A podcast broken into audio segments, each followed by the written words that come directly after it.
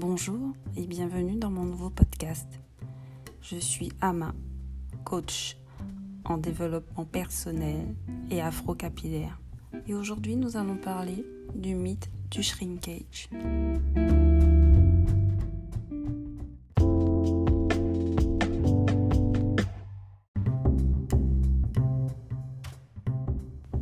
Si vous n'avez pas écouté mon podcast sur la méthode ancestrale, je vous invite à le faire ou à regarder ma vidéo sur YouTube qui en parle.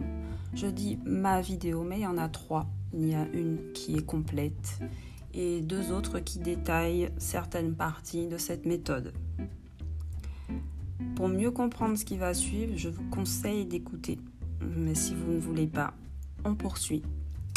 Alors, comme vous le savez, il n'y a aucun noir qui naît avec des cheveux, comment dire, à boucles serrées et sèches et euh, rétrécies.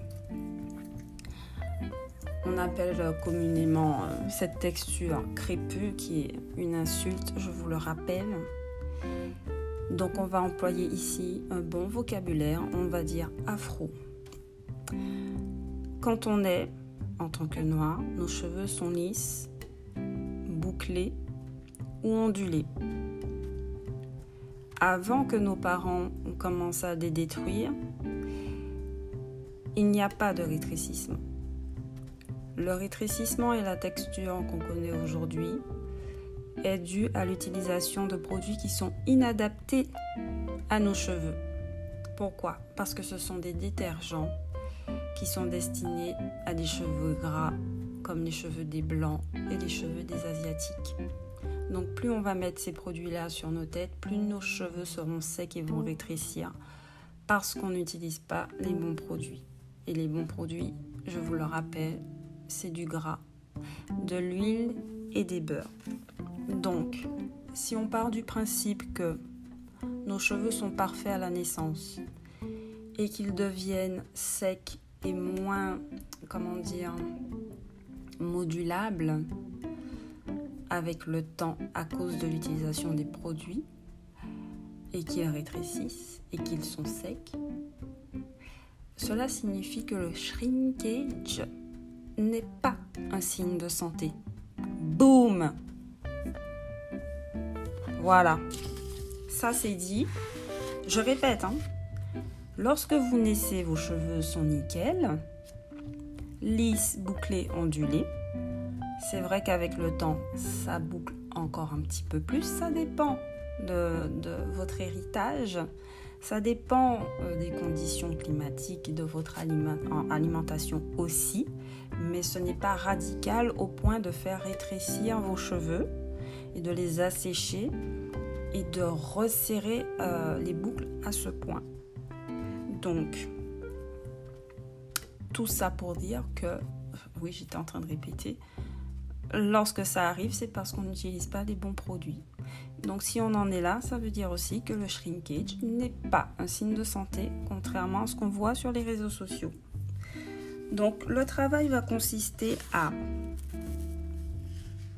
repartir dans la réparation des cheveux avec la méthode ancestrale. Si vous l'avez déjà commencé, ce n'est pas grave, mais euh, il y a un point essentiel que j'aimerais ajouter à la méthode si vous commencez ou si vous avez déjà commencé. Il ne suffit pas de juste poser les produits sur les cheveux et les faire pénétrer. Il faut travailler le cheveu. Donc, alors attendez, euh, on va pas le faire non plus toute l'année. On va travailler jusqu'à ce qu'on retrouve, qu'on se rapproche au mieux de la texture qu'on avait lorsqu'on était enfant. En travaillant le cheveu au moins, au moins 10 minutes par mèche.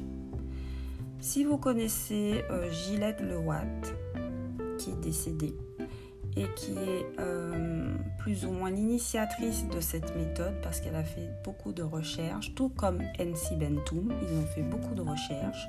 Moi aussi, je suis en train de faire mes propres recherches. Je vais me déplacer sur le continent et aller rencontrer des anciens aussi. Cette femme a un institut sur Paris et euh, elle applique ce qu'elle appelle, ce qu'elle appelait parce qu'elle est décédée, euh, la cure. Alors attends, ça, ça s'appelle le, la boue, le lifting capillaire, voilà. Donc vous allez aller dans cet institut. On va vous mettre une boue euh, particulière qui contient des huiles et de la boue, il me semble. Enfin, des argiles plutôt, pardon. Et les divines, ce sont les femmes qui vont s'occuper de vos cheveux vous apprendre à entretenir vos cheveux, vont vous mettre assises et vont travailler vos cheveux.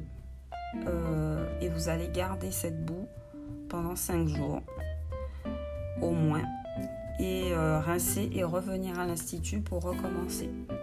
Alors je ne sais pas euh, combien de fois, mais je ne pense pas que ça dépasse 5 fois. Ça m'étonnerait.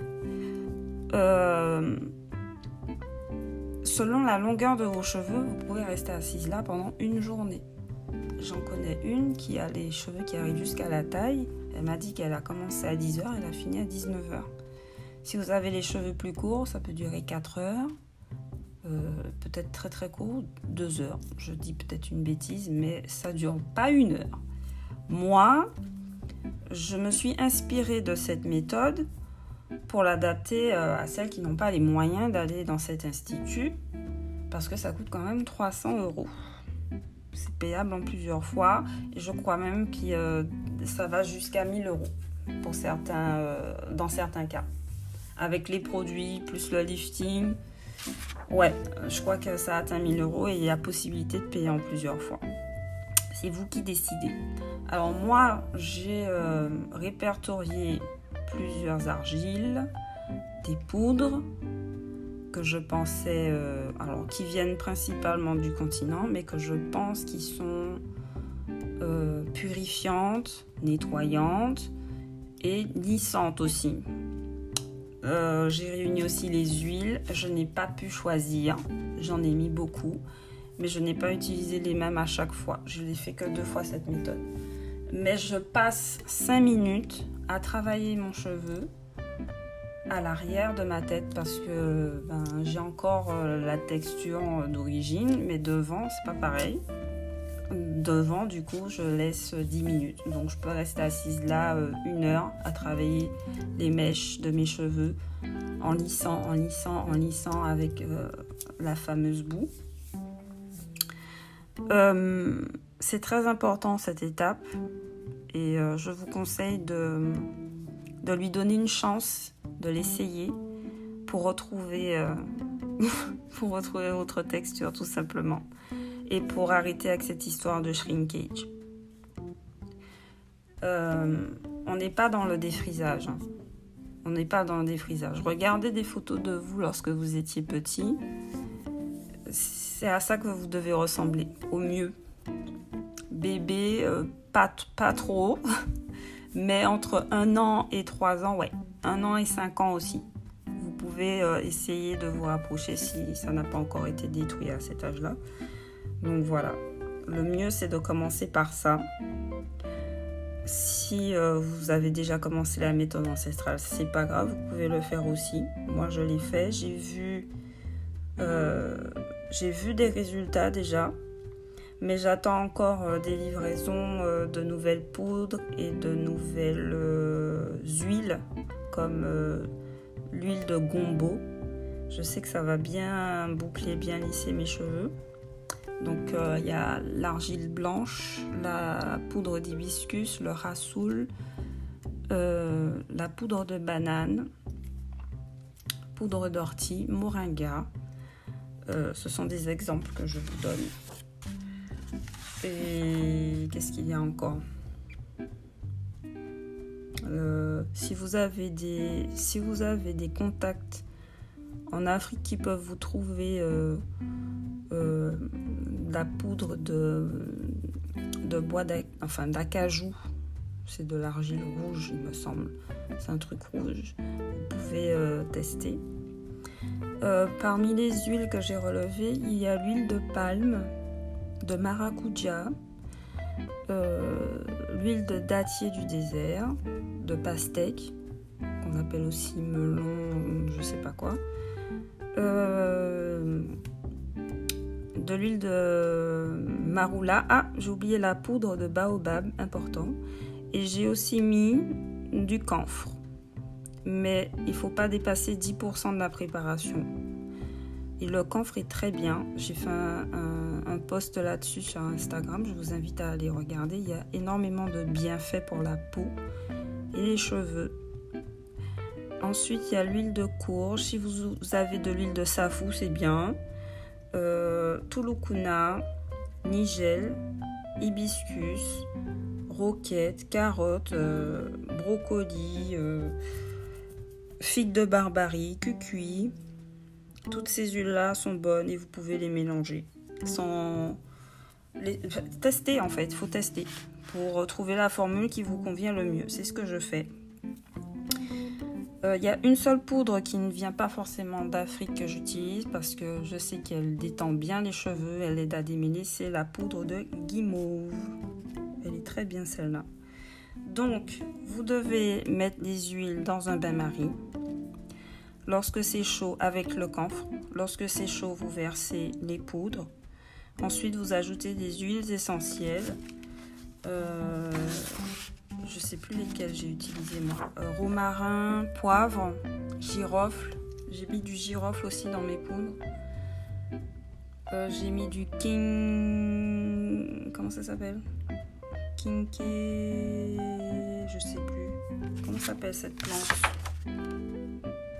Gilia, un comme ça. Je me rappelle plus. Euh, qu'est-ce que j'avais mis encore? J'ai mis girofle poivre,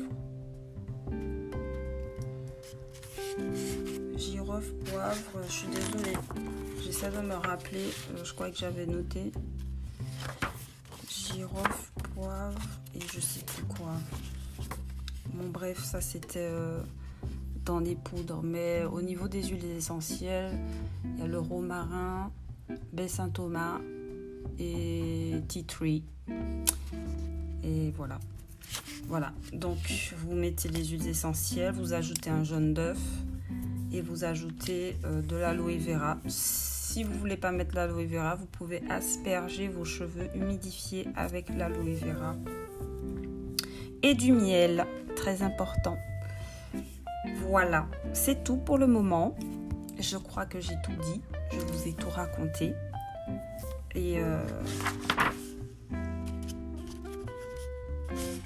Oui, j'ai parlé de l'essentiel. Donc si vous ne si vous n'avez pas encore vu euh, ma vidéo ou écouter le podcast sur la méthode ancestrale, honnêtement, allez regarder, allez écouter parce que c'est hyper important. Voilà, je vous laisse là et je vous dis à très bientôt dans un nouveau podcast qui ne sera pas forcément capillaire. Je ne sais pas, je laisse le vent m'inspirer.